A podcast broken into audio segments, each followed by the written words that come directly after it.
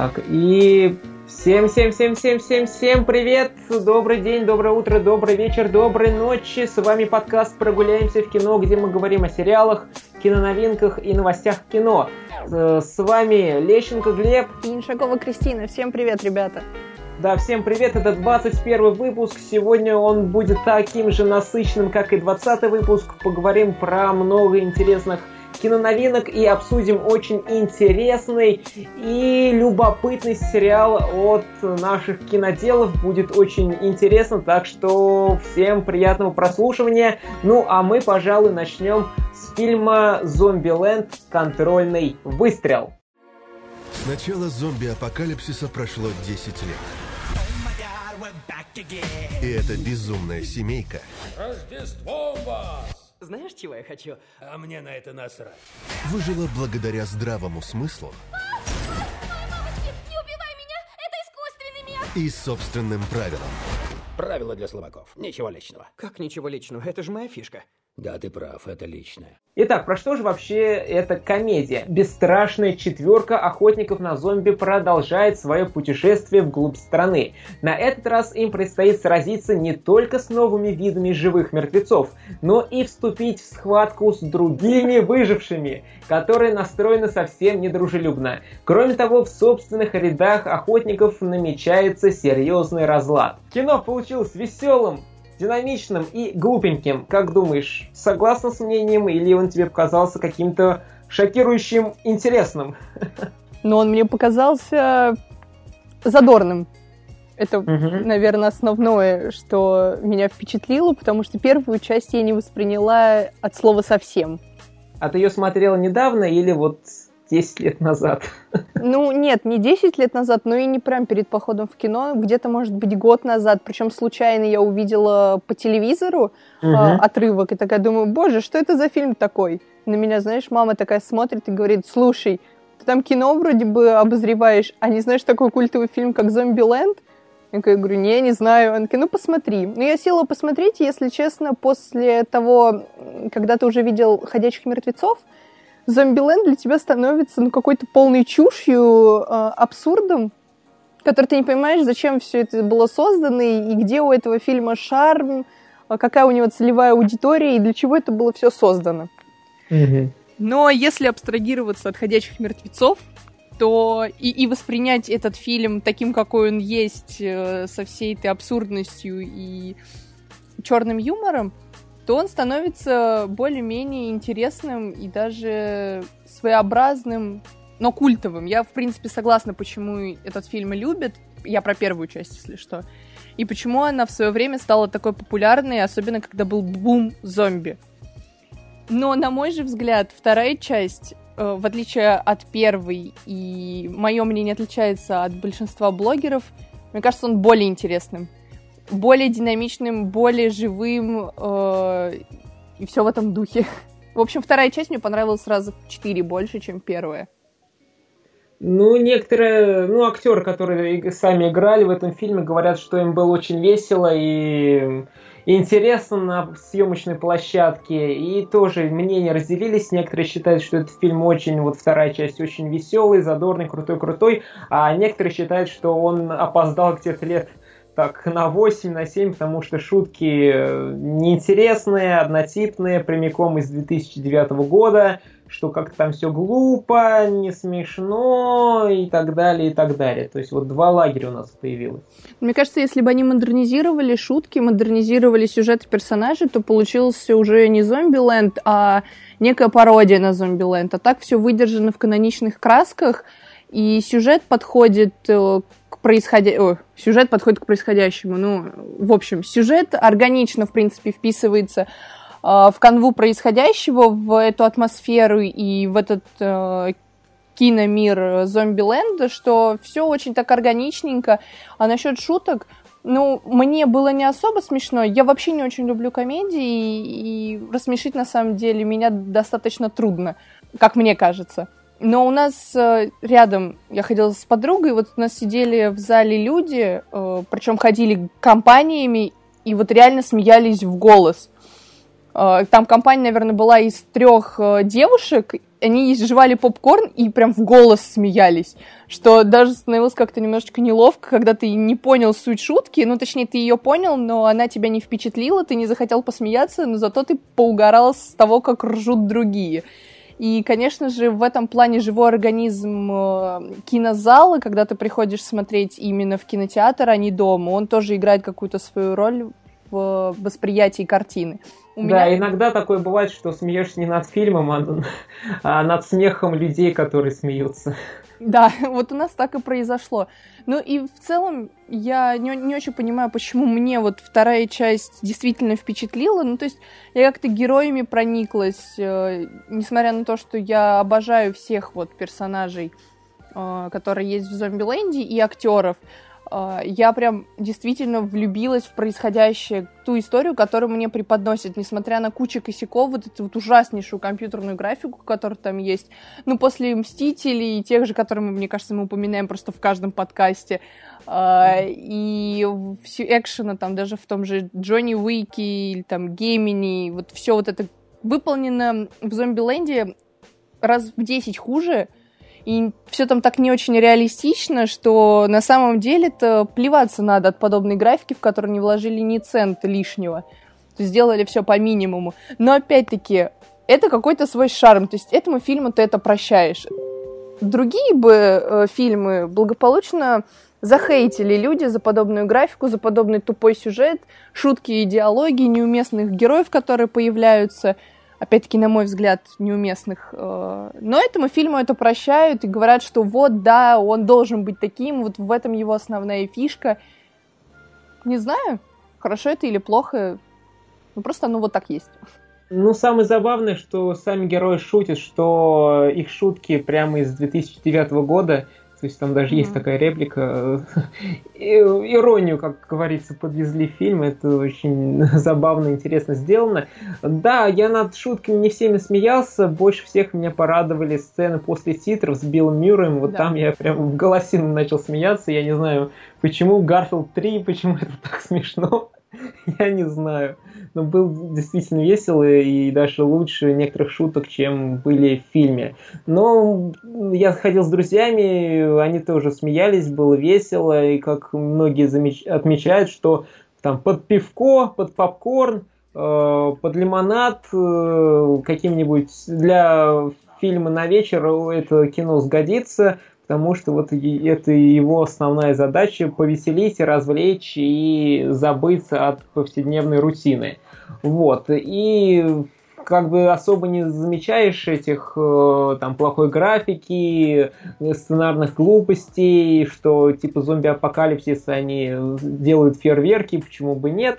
Вот потому что ты просто голову отключаешь и смотришь на то, как огромная машина давит зомби и мочит там всех различными, э, там, мочит зомби топорами, э, автоматами, базуками и так далее, и так далее, и так далее. Не, ну, по сути, это... ты обращаешь внимание на сценарную глупость, но ты понимаешь, что как бы фильм ты не переделаешь, и от этого становится смешнее. То есть это глупо, но смешно. То есть да, ну, как от самой говорят, ситуации настолько плохо, что даже хорошо. Да, вот один в один. Особенно, вот знаешь, финальная битва э, в этом фильме с толпой зомби, на самом деле, если ее разобрать, она же такая тупая. То есть, по сути, они были завязаны, спойлеры э, сейчас будут, на вот этой женщине Неваде, которая к ним приехала и спасла их, по сути. Ну, там сразу можно было догадаться, так, ага, она, значит, придет в самый последний момент, всех спасет. Весь план же у них был э, завязан на том, чтобы поднять этих зомби на, самый, на самую крышу и как быков сбросить э, вниз обратно, чтобы они все разбились. Но нахрена они забрались в беседку, где их окружили зомби? Как они оттуда собирались выбираться? Как они собирались их всех перемочить? То есть там логическая несостыковка, причем такая огромная сюжетная дыра не продумали. Но как бы приезжает э, эта баба, и такая типа, вау, я всех спасу, но это выглядело прям очень эпично. А за Ром героя баба. Вуди Харлисона я переживала в финале больше, чем за свою собственную жизнь, так сказать. Потому что, ну, прям вот э, они так хорошо драму сыграли в конце, вот эту всю се- семейную обстановочку, плюс он там так висит, качается. Думаешь, боже, спасите его кто-нибудь, его не должны зомби Особенно, съесть». когда зомби хотел укусить, Да, сделать кус ноги. да, в общем, я ж прям распереживалась. Вот, ну и много там, конечно, повторов, о, отсылок к первой части. Вот эта финальная часть очень сильно напоминает финал первой части. Тоже, э, если вспоминать первую часть, там был э, э, парк развлечений, тоже там все сверкалось, горело, что-то гремело. Тут лагерь хиппи, но тоже, то есть, так, если так посмотреть, небольшой парк развлечений, то есть там и там можно найти какие-то референсы, отсылки и так далее, и так далее. Вот, поэтому фильм на вечер в самый раз, чтобы отдохнуть, э, чтобы отдохнуть, забыться от рутины и повеселиться, но если вы не любите э, каких-то вот, не прощайте сценарных ошибок, и не любите, когда очень много глупостей и пошлого юмора, здесь, кстати, достаточно пошлого юмора, вот, то ну, стоит обратить внимание на какой-то другой фильм, может быть. Тем более в кинотеатре их сейчас немало крутят хороших. Да, и перейдем, пожалуй, к русскому фильму, который называется «Текст». Ты мне изменял когда-нибудь? Дед, как энергия. Я все трачу на тебя, а если я буду тратить все на других, то все рухнет. Я тебя люблю. Телефон стал для души резервным хранилищем. В нем самые яркие наши воспоминания. Э, где снова сыграл Александр Петров, и все начали, точнее заранее начали говорить, что о, опять Петров, надо пропускать, опять какая-то очередная ерунда и прочее, прочее. Но фильм получился достаточно любопытным, и сейчас расскажу, про что там э, речь в этой картине. Сам фильм рассказывает нам о парне, который попадает на 7 лет в тюрьму за ложное обвинение в хранении наркотиков. Когда герой выходит на свободу, он осознает, что его жизнь полностью разрушена. Затем персонаж принимает решение поговорить с человеком, который посадил его. Разобраться в его цели, зачем он это сделал, почему, но затем получает доступ к смартфону обидчика интересным способом, и э, дальше начинается повествование, что и как наш герой делает с этим телефоном и как его складывается дальнейшая судьба. Фильм русский, сделан э, по книге текст одноименный от Дмитрия Глуховского. Это автор «Метро 2033», 34, 35. Возможно, многие слышали про этого автора и про «Метро 2033». Кстати, фильм делают по этой книге. Выйдет Давно 2000 пора. Сколько да, ей в уже лет? 21 или сколько 22 фанатов. году. А игры тоже очень известные. Метро 2033, Last Light. э, там вот недавно еще очередная игра из этой серии вышла. И что сказать про фильм? Фильм очень тяжелый, мрачный, серьезный, и когда он заканчивается, у тебя на душе прям как такое ощущение камень. У тебя повесили, ты идешь еле-еле, обдумываешь, что произошло, как произошло. Он очень ну, я не сказал, не сказал бы, что он глубокий, но очень серьезный, и есть там над чем подумать, задуматься и, возможно, даже что-то переосмыслить. И картина начинается очень жестко, ну, не жестко, жизненно. То есть, э, Кристин, были у тебя случаи, когда, ты, допустим, хочешь пойти, не знаю, в кино, на вечеринку, там, куда-то встретиться с кем-то, тебя родители не пускают. Ой, ну сейчас прям вот вернул меня на пять лет назад. ну, на самом деле, раньше было, сейчас нет. Это, мне кажется, с возрастом. Ну, были все-таки такие моменты. Ну, конечно. Ну и вот, и, и у меня были, и вот с первой сцены мы видим, как э, парень, студент, э, хочет пойти на дискотеку с девушкой, но мама его против. Говорит, не ходи, не ходи, вот ты не сдал сессию, там один предмет, вот и садись, учи, и все. Ну, мам, ну чё ты, ну нормально все будет, ну хорош, что ли. Вот, но она его вроде бы как уговорила, он садится там что-то, на-на-на-на-на, и потом замечает, что мама отошла, и он все-таки собирается, одевается и уходит. Но она возвращается, видит, что он уходит, говорит, нет, не надо, не уходи. Он, ну, хочет вырваться наружу, э, и случайно ее, как не роняет, а Толкает. задевает, и она падает. Она падает. То есть э, сразу такой типа, о, как маму толкнуть, что ты сделал, тварина. Вот. И потом он идет в клуб, танцует, и там приходят э, господа полицейские с, не знаю, облава, не облава, то есть зачем-то они туда пришли, и уводят его девушку. Ну, это, то есть, вот первые буквально 10-15 минут говорю.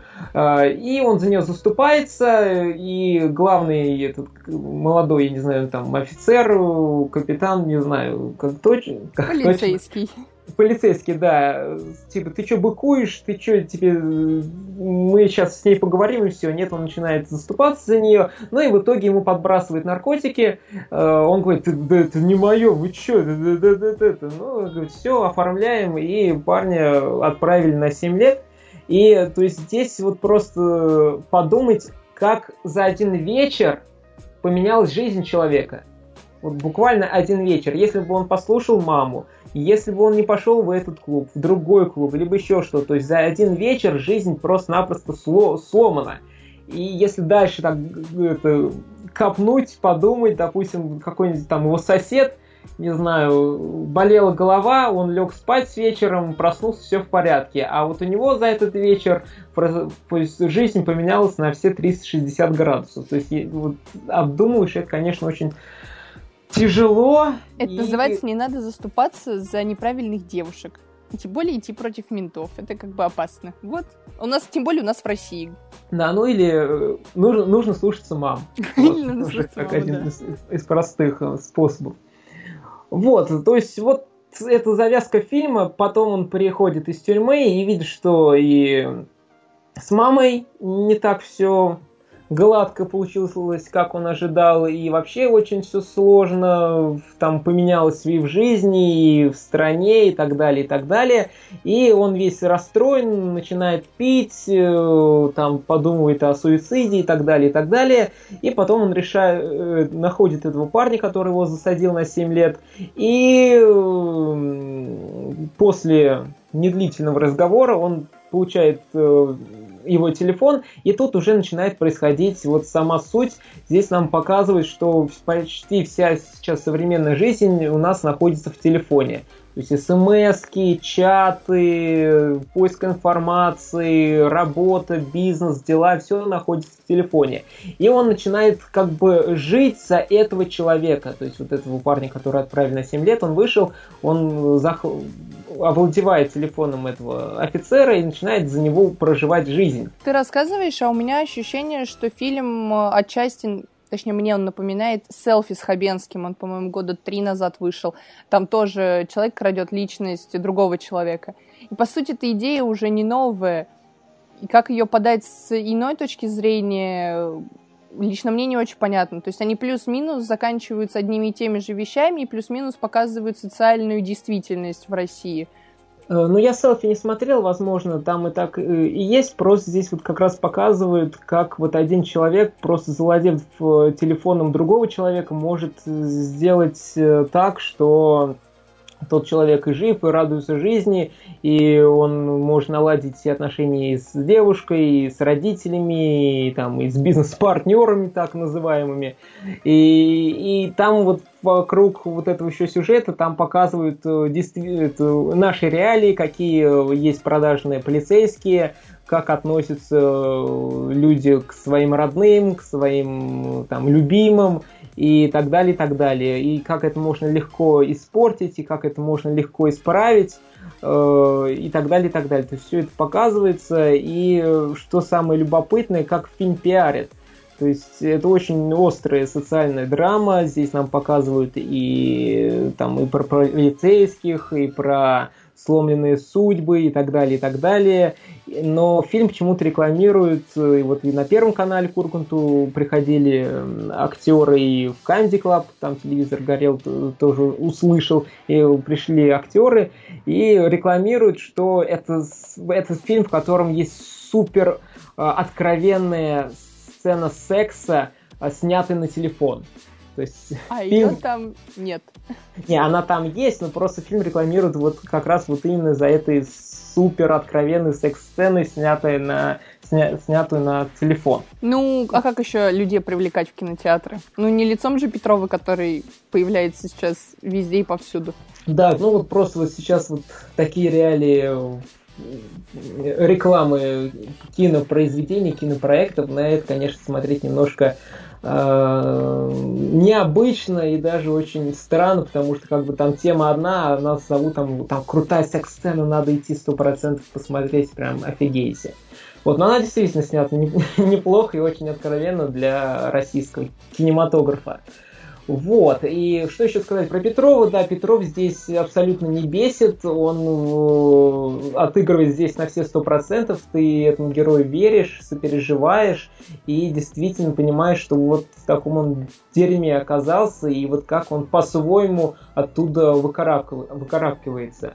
Вот, и ну, еще скажу, что атмосфера у картины тоже есть, но она очень тяжелая, и э, надежды в этой картине атмос... в этой атмосфере там не очень много, и прям после просмотра становится очень тяжело, тяжко, и начинаешь думать, как бы вот по все это не, не, не впутываться в такие дела, как э, себя вести с другими и так далее, и так далее. Поэтому фильм хотели, кстати, еще выдвинуть на Оскар от России, но отправили Дылду, который вышел вот в июне этого года. Вот, ну, фильм тоже достаточно достойный, поэтому если хочется посмотреть, что умеют делать наши киноделы, как Петров играет, и хотите узнать про эту супер откровенную сцену секса, снятую на телефон, то можно сходить посмотреть. Фильм действительно достойный, и за него не стыдно. Вот, действительно не стыдно. Но вот почему-то, если так вспомнить, почему-то все хорошие российские фильмы, они все время какие-то э, говорят про безнадегу, про мрачность, серость. Ну, у нас действительность такая, что у нас не может ничего яркого быть. У нас либо комедии, которые вот откровенно третисортные, с ужаснейшим юмором просто, и которые показывают, что у нас в России живут одни дебилы, либо у нас какой-то очень темный э, кинематограф, где социальные драмы, остро-социальные драмы показывают вот всю ту э, черноту, которая есть у нас, конечно, в России. Но такое ощущение, что она является у нас главной и определяющей. Это, конечно, ужасные метаморфозы нашего кинематографа, то есть золотой середины нет. Да, а если хотите что-то такого гигантского, то это выходит только на Новый год, и это какие-то блокбастеры, типа «Притяжение», что там еще, «Движение вверх», «Танки» и так далее, и так далее. Вот, ну а сейчас поговорим про другой фильм. Кристин, как он точно называется? «Поменяться местами». Да, это мелодрама. Это мелодрама-комедия от французско-бельгийского э, производства. Там как постер от создателя 2 плюс 1. Да, но я не смотрела 2 плюс 1, так что не знаю. Аналогично. Вот. Рафаэль, что с тобой такое? А что? Ты какой-то странный со вчерашнего дня. Кажется, я схожу с ума. А подробнее? Вчера утром я проснулся. Будто в параллельной вселенной, где вся моя жизнь перевернута. Приехали. Фильм, э, как уже сказали, французско-бельгийского производства, и он рассказывает нам о семейной паре, э, парни и девушки, соответственно, которые познакомились еще со времен э, учебы в лицее, влюбились друг в друга. Он писатель, она музыкант. И вот как они постепенно взрослеют, и как у них потом в семье происходят проблемы. Это вот, наверное, минут 15 э, э, фильма, который идет 2 э, часа. И потом нам уже показывают, как писатель, которого зовут Рафаэль, зазнается и перестает замечать свою жену, которую, в свою очередь, зовут Оливия. И они на грани развода, ну, хотят разойтись, и он пишет последнюю главу своей суперпопулярной книги, где, соответственно, убивает героиню своей жены. И просыпаясь на утро после жесткого бухича, он осознает, что он больше не популярен, что у него больше нет жены, что он живет совсем другой реальности. Собственно, они поменялись друг с дружкой местами. Параллельная реальность, э, где жена теперь популярная музыкантша, популярный музыкант, вот, а он никому не нужный, без девушки, учитель французского языка. Вроде бы сюжет не самый оригинальный, мы такой уже не раз видели, то есть где люди меняются местами. Это тот же, вот почему-то мне сейчас Маргоша вспомнилась. Wow. Российского производства. Ну там, по сути, тоже же поменялись э, муж с женой местами. Ну, там, тел, там, ну, там телами. телами, да. Но тут э, примерно похожая задумка, но она довольно философично получилась. То есть главный герой на протяжении всего фильма пытается вернуться э, в свою реальность, там, где у него все было хорошо, но он не может этого сделать, потому что он не понимает как. И тут появляются уже такие теории путешествия во времени, э, теория струн, черных дыр, вот это все, но это так идет мимолетом, то есть здесь какой-то такой особой фантастики, конечно же, нету. И присутствует шарм французских фильмов, вот, которые почти в каждом есть. Это красивые очень сцены самой мелодрамы, красиво построенная драма, вот эти пейзажи, да даже если вспомнить «Один плюс один», э, фильм тоже французского производства, там вот была вот эта легкость, э, под которой скрывался довольно сильный э, нравственный подтекст, и из которого можно было, из сюжета которого можно было выдернуть э, философию. Здесь примерно то же самое, но в какие-то моменты фильм становится откровенно скучным, в середине он жутко проседает, потому что тебе уже неинтересно следить за тем, как э, герой э, Рафаэль, главный, пытается влюбить в себя свою же жену из другого мира, получается. Как вот это все пытается осознать. А это все нет, это не в Париже, это в каком-то маленьком городке происходит.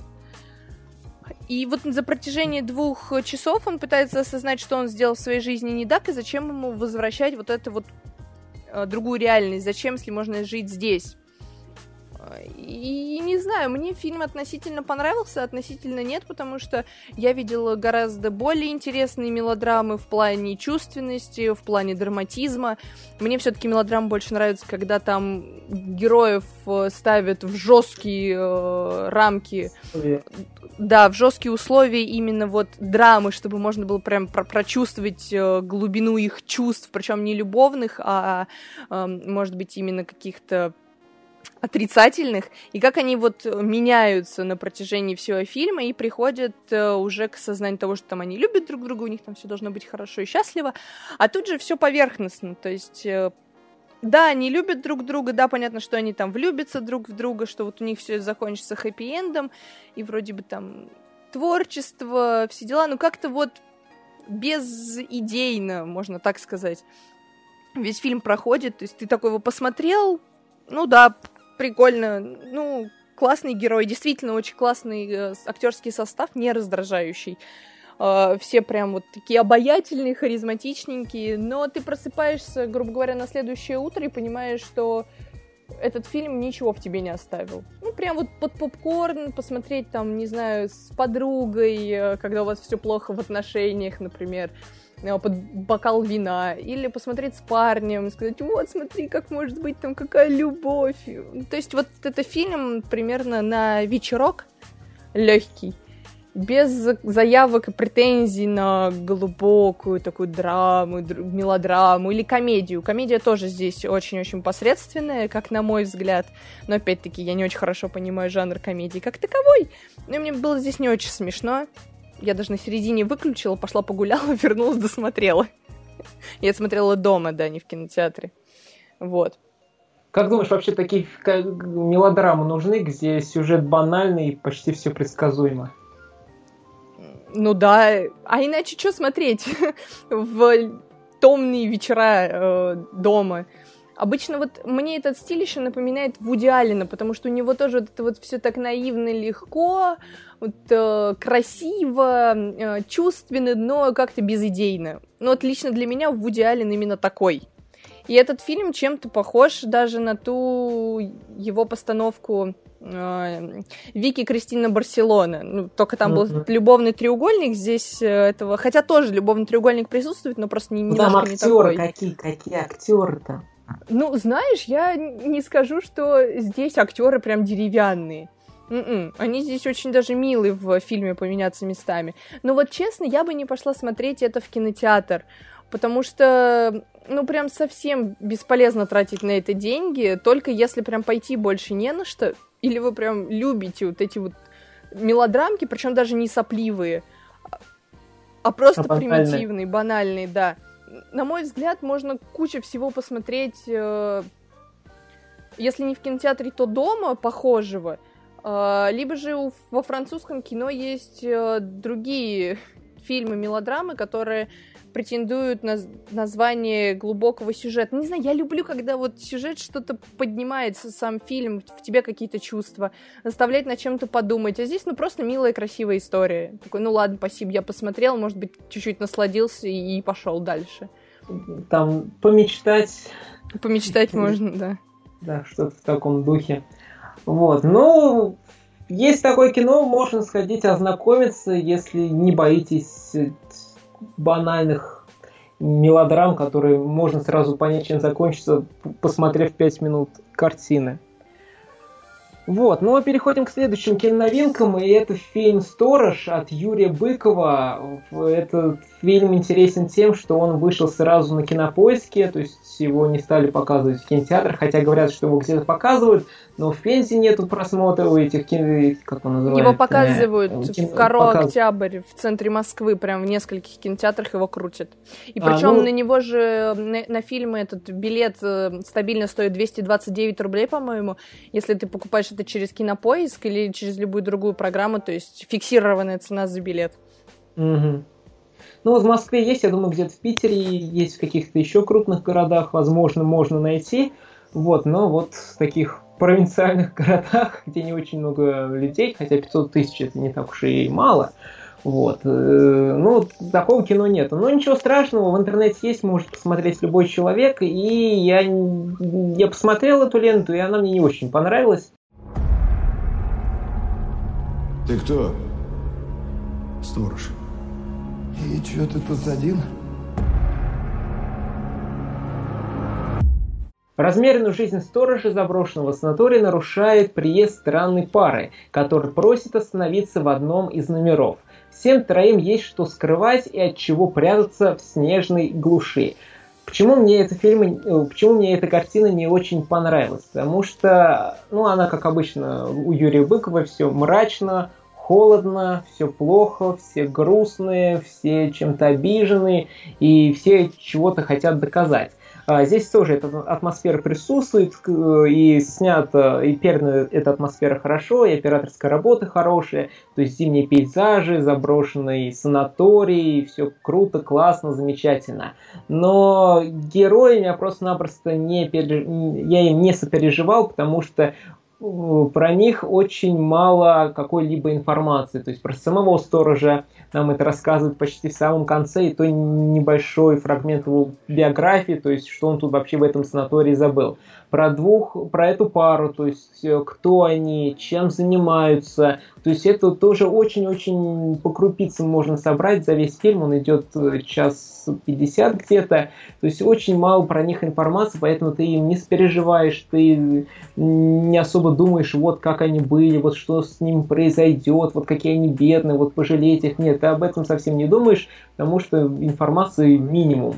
Вот, и история абсолютно не цепляет. Ну, сторож, ну, сидит он, вот пара приехала, вот э, женщина какая-то истеричка, муж ее все время хочет успокоить как-то, а, но почему-то все время орет на нее. И вот они то вправо, то влево, вправо, влево. Вот приходят к сторожу какие-то чуваки, хотят его убить, он стоит смирно. Че, почему, для чего? Ну, ну, то есть просто это не особо интересно, скучно. Э, Сама идея, что человеку нужен человек, ну... Стара как это- мир. Стара, ну да, стара как мир, и вот не особо улавливаешь вот эту мысль в фильме, не, пер- не сопереживаешь еще второй, какой уже третий, четвертый раз э, повторяюсь, то есть красиво снят, атмосфера есть, но вот история абсолютно не цепляет, и просто вот смотришь побыстрее, когда это все закончится. Но хорошо, что в кинопоиске есть ускорить на 1.25, 1.50, 1.75 и в два раза. Удобно. Ускоряешь 1.25, иногда 1.5, и тогда фильм более-менее становится интересным и даже динамичным. Поэтому можно посмотреть, потому что обычно э, Юрий Быков снимает такие острые социальные драмы, здесь это тоже присутствует, но здесь еще есть нотки мелодрамы от Юрия Быкова, поэтому что-то новое он э, сделал для себя. И, как некоторые отмечают, как российский фильм вполне пойдет, но как фильм от Юрия Быкова – очень-очень спорно и, возможно, даже плохо. Поэтому я не буду говорить, что это плохо или ужасно, просто мне эта картина не очень понравилась. Она скучная, и история абсолютно не цепляет, и за персонажей не беспокоишься, что, почему, что с ними там произойдет дальше и так далее. Но фильм очень распиаренный, то есть его везде рекламируют именно в интернете и на него делают огромный акцент, типа, смотрите в кинопоиске, HD, по подписке, и мне кажется, он в первую очередь был создан, чтобы популяризировать э, именно стриминговый сервис. А Юрий Быков, э, вот его завод э, недавний, тоже был так себе. Причем он был в начале этого года, выходил, по-моему. Да-да-да, в феврале, что ли, он вышел. Да, и фильм тоже был так себе, очень так себе.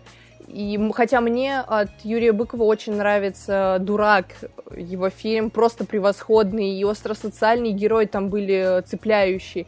И метод, сериал его, это я просто фанатка этого сериала, мне дико понравилось, как он его срежиссировал, как он его поставил э, с таким объемным сюжетом. Но опять-таки, мне кажется, просто Быкову либо не хватает времени на реализацию собственных идей, потому что, ну, он, по сути, за год снял две картины «Завод» и «Сторож». Ну, хорошо, за два года, но все равно два фильма снять за такой короткий промежуток времени, мне кажется, довольно-таки сложно, если ты пытаешься это сделать э, от души, профессионально и глубоко. Ну, еще интересно, что он сам тут главную роль играет. Он во многих фильмах появляется. Но здесь он прямо, то есть, полноценная главная роль, он тут почти все время. И, то есть, тоже можем посмотреть на его актерские умения. Он же вроде бы учился сам на актера. Mm-hmm. Вот, а потом он перешел в режиссуру, если я ничего не путаю, насколько я помню его биографию. Вот. И, ну, его актерская игра меня не впечатлила. Ну, я вот так вот могу сказать.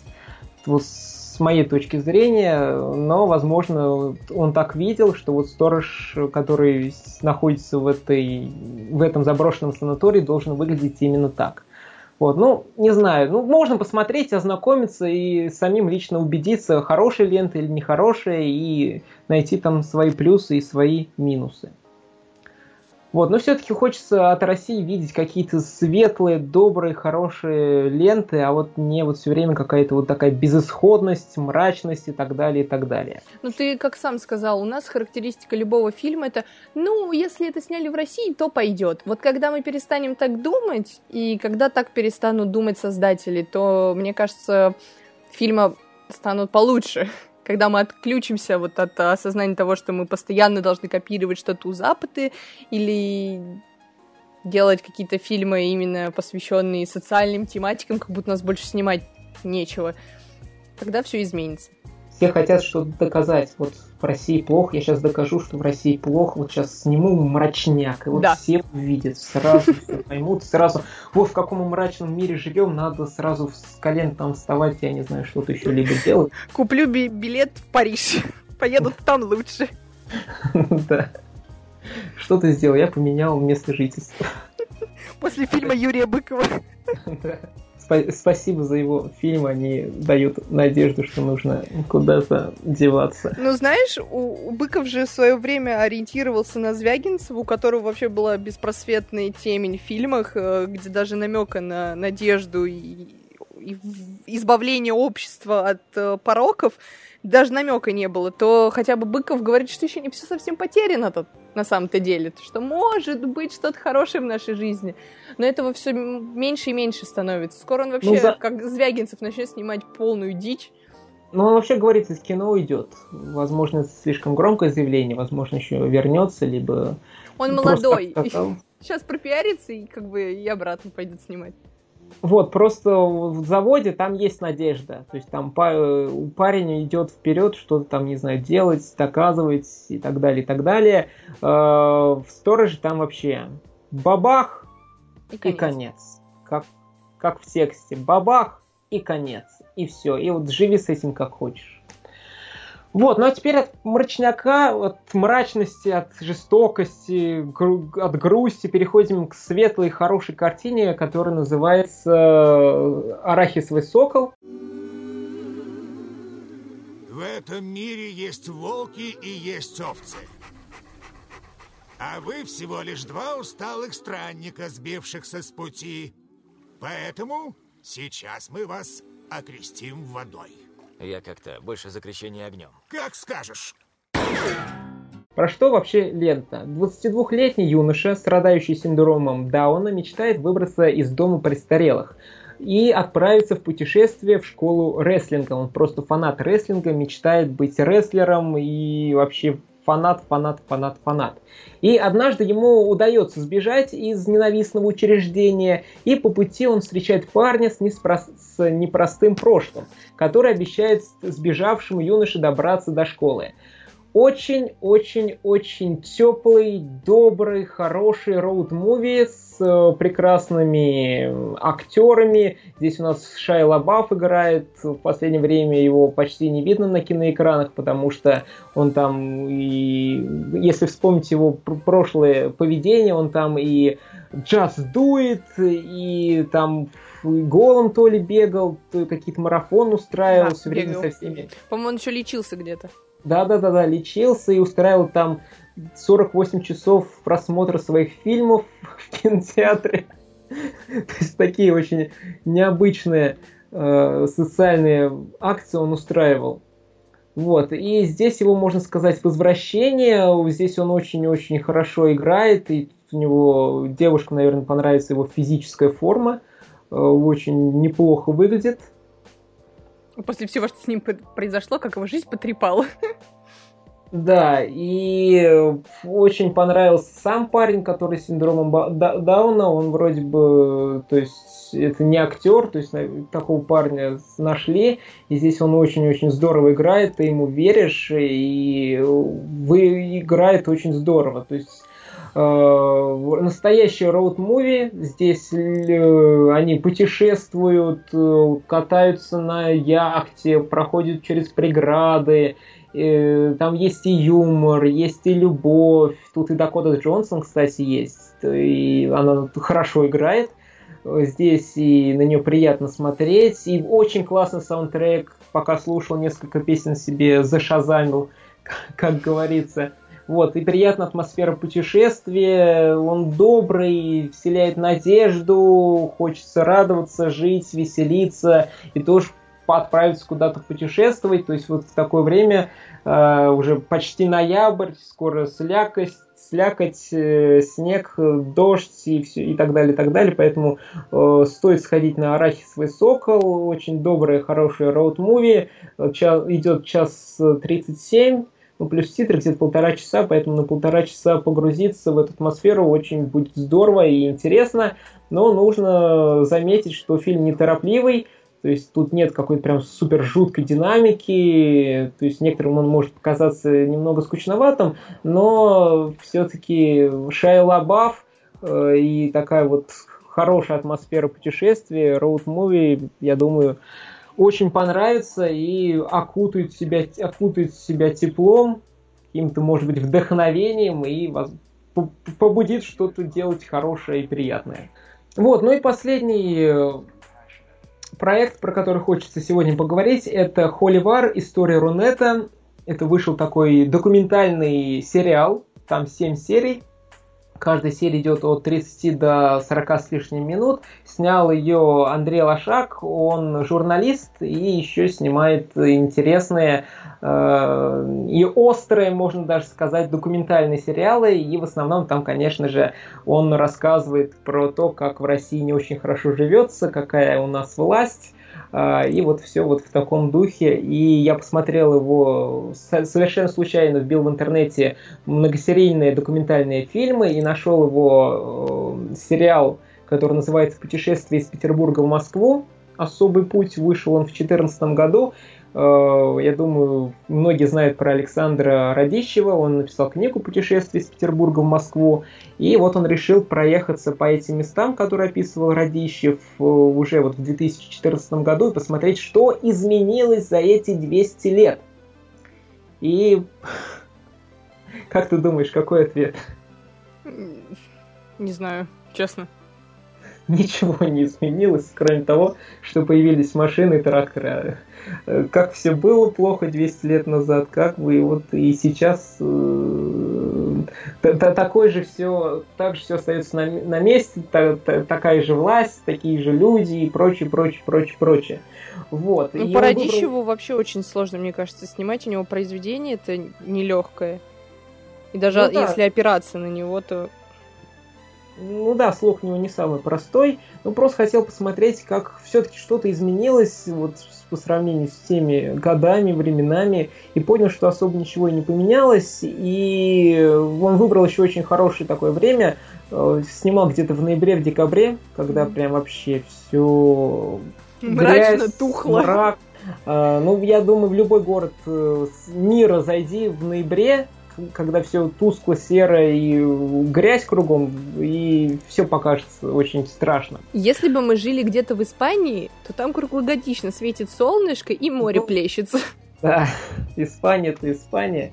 А вот. мы в России суровый и мрачный. Да, ну то есть вот такие вот он документальные сериалы снимает, и вот он снял новый сериал, э, называется «Холивар. История Рунета». Здесь он рассказывает про историю нашего интернета, то есть как он зародился, кто его делал, как делал, что, э, какие сложности, через какие препятствия наш интернет проходил, какие там метаморфозы происходили, что там, что за соцсети создавались, что за поисковики, как они зарождались, кто их делал. То есть очень много интервью. Он колесил практически по всему миру, и в Америке был, и в Европе был, и в разные уголки России ездил, то есть интервьюировал людей, показывал их, показывал судьбы людей, то есть вот он был тогда вот таким человеком, сейчас он вот такой, другой вот такой, вот как судьбы менялись. То есть это очень здорово, интересно смотреть, но ближе четвертой серии, даже вот после четвертой серии, там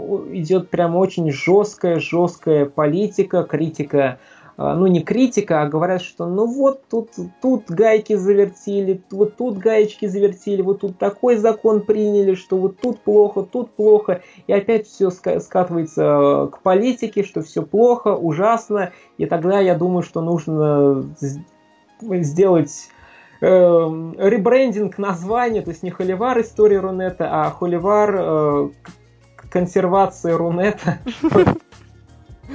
тогда будет более подходить э, к тематике сериала, потому что, э, чтобы подробно рассказать про кто делал со соцсети, какие там тренды были, какие тренды сейчас, э, что за люди там создавали все это, какие там тренды и прочее, прочее, прочее. Там просто вот создал он, создал он, вот этого интервью, это интервью, а потом опять вот эти плохие дядьки пришли и начали гайки, гайки, гайки, гайки завертывать. А последняя серия про YouTube, то есть там было можно много рассказать про блогеров, про какие тренды были, какие тренды сейчас, кто, какие у кого взаимоотношения, про звезд, там, например, про Макса 100-500, э, здесь хорошо, про Стаса Давыдова, там, Но они про же техноблогеров. Не совсем русский YouTube, российский точнее. Ну, не, ну я имею в виду Стас Давыдов, не очень российский-то YouTube. Не, ну понятно, где он э, в Прибалтике. Латвия, да. Латвия, да. А, нет, ну просто он все равно же на российскую аудиторию работал. Ну, вот тот же Макс 100 500, там Иванка и прочее, прочее. То есть можно было и игровых блогеров, там Мэдисон, например, и так далее. Ну, тогда бы вряд ли документалка уложилась даже в 4 часа или там в 5. Но она бы очень длинная получилась. Тоже согласен, но он взял Рому Желудя, а потом Ой, взял... Фу, а прям... потом взял Спасибо Еву, а вы знали, что «Спасибо, Еву» спонсировал Кремль? И вот все понеслось. Все а Кремль... кто спонсировал Рому Желудя? Можно спросить, кому обращаться с трав... сказать, что у меня детская травма просто. Пусть мне компенсацию за моральный Нет, ущерб. Кто, кто Рому Желудя спонсировал, там не говорится, но вот просто... Вот потом вот «Спасибо, Ева» спонсировал Кремль, и все, и потом Кремль вот все там гайки, прочее, прочее закручивают. Понимаешь, насколько все плохо? Ты мне сейчас сказала по поводу Ромы Желуди, и я вспомнила его песни. Я на контрольной так не вспоминаю какие-нибудь русских писателей, а тут я песню вспомнила, прости, это сейчас вообще вот... Ой. А вот сейчас и песни появятся. Лайк, лайк, ла-ла, лайк. Ну зачем? Все, это ужас. Какое дерьмо мы слушали. Ну, я просто помню, я вот все в то время, все время дома сидел и помню вот этих всех блогеров, вот эти тренды, то есть да. есть о чем вспомнить. Ну, просто говорю, то есть взял двух, э, ну вот спасибо Еву и Рому Желуди, потом опять ушел в политику, и потом вот опять э, запрещают, запрещают, запрещают. То есть вместо того, чтобы углубиться в это, он все-таки идет опять все вот э, к политике. Возможно, нельзя рассматривать Рунет без политики и политику без Рунета. Вот, но все равно хочется чего-то более светлого и чего-то, я уже вот три фильма русских, и все, все хочется, все время говорим про что-то светлое, доброе и так далее, но все сводится к, полити, к политике, все, что все плохо, страшно и ужасно. И там еще есть, там показывают примеры, вот ребята остались в России, они живут так, а вот ребята уехали в Америку, они живут прекрасно. Вот у них есть дома, семьи, квартиры, работа, и они меняют мир. А вот ребята в России, они тут, ну, ну держатся, держатся. Денег нет, но вы держитесь. Да, держатся. Ребят, тут ребята держатся, там ребята... Ну, сейчас прям тенденция на, на то, чтобы хаять власть. Поэтому неудивительно, что такие фильмы, документалки и просто фильмы выходят в эфир, так что, ну, блин, у нас всегда хейтили власти, вряд ли когда-нибудь перестанут, и не только у нас это происходит, и всю жизнь мы пускали слюни на Америку и Европу, ничего так до сих пор не поменялось. Даже вот, э, как ты приводил пример с э, Радищевым от того же документалиста, его адаптаций. В общем, всю жизнь вот как у нас хейтили власть, как хотели переехать в другие страны или взять курс на Европу, так вот ничего и не изменилось в нашей жизни. И ничего светлого тоже у нас не появляется. Надо, если за светлым надо ехать в другие страны. Вот реально покупаем билеты, сваливаем в Испанию. Да, ну вот он говорит, что вот есть люди, вот мы хотели тут что-то изменить в нашей стране, поменять, но вот, блин, Тут нам сказали нельзя, тут сказали вообще сюда не суйтесь, а то бобо будет.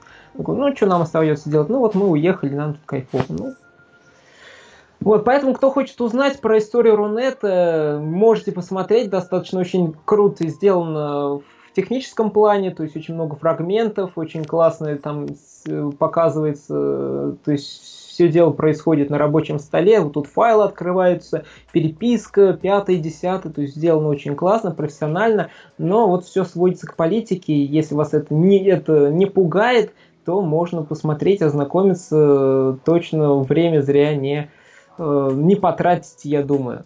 Вот, вот такие фильмы, сериалы, поэтому можно найти что-то свое, можно посмотреть что-то грустненькое, тяжелое, а потом сразу зарядиться какой-нибудь вот мелодрамой хорошей, хоть и банальной, вот, либо роуд-муви посмотреть, э, либо посмотреть Зомбиленд, а можно вообще все посмотреть и составить свое мнение и понять, что, что, куда движется. Там еще, кстати, в прокат вышел фильм российский тоже «Высшая лига», по-моему, так называется. И как я поняла, судя по трейлеру и обложке фильма, это про футбол с mm. Яглычом, с Росси... российской сборной. А, да, да, было что-то такое. И что-то так мало сеансов было, по крайней мере, вот в моих ближайших кинотеатрах, что даже времени не было сходить на эту штуку. Но мне кажется, это тоже должно быть что-то интересное, хотя там рейтинг всего 12+, и он длится полтора часа. Даже не знаю, что там ожидать, но, кстати, тоже довольно интересная премьера на этой неделе. Вот, ну а на следующий нас ожидает Терминатор новый. Фу. Э, российский фильм, верность, что ли, называется. Там да. прям смотришь трейлер, там один секс кругом. Ради этого на этот фильм и надо идти, собственно. Вот, некоторые там, типа, зачем идти, можно посмотреть это на специализированных сайтах. Типа, ну когда сюжет есть, то с сюжетом-то интереснее, конечно. Я не представляю даже, что там может быть в этом фильме. Ну, то есть э, у нас очень пошло снимают э, эротику. Ну, то есть это можно сделать красиво, а можно сделать грязно. И, если честно, у меня просто любопытство. Каким образом? Тебя опять выльют э, кучу дерьма и скажут, что у нас в России все очень-очень плохо. Либо это с эстетически красивый, смотрибельный подадут точки зрения. Ну, посмотрим, он час 20 всего лишь вроде бы идет, и он выиграл там какие-то награды даже на кинотавре, поэтому там и Александр Паль играет, многим нравится этот актер, поэтому, ну и сам он хорошо играет, поэтому будет приятно посмотреть. Но это на следующей неделе, а на этой неделе были вот такие любопытные новинки – и спасибо, что слушали. Пишите нам свое мнение о подкасте нам в директ в Инстаграме. Э, мнение Крис просто кино пишите в iTunes. Ставьте 5 звездочек, пишите ВКонтакте, в Яндекс Музыке, в Spotify, вообще везде, где найдете. ВКонтакте тоже пишите, очень будем рады вашему мнению э, и будем всегда рады чтобы улучшить наш подкаст, что-то подкрутить, доделать и так далее, если вы видите, замечаете, что можно тут доделать. Вот, и э, до встречи в следующем выпуске. Еще раз всем огромное спасибо. И с вами был Лещенко Глеб. И Иншакова Кристина. Спасибо, что слушаете. Да, всем пока-пока. Пока-пока, ребят.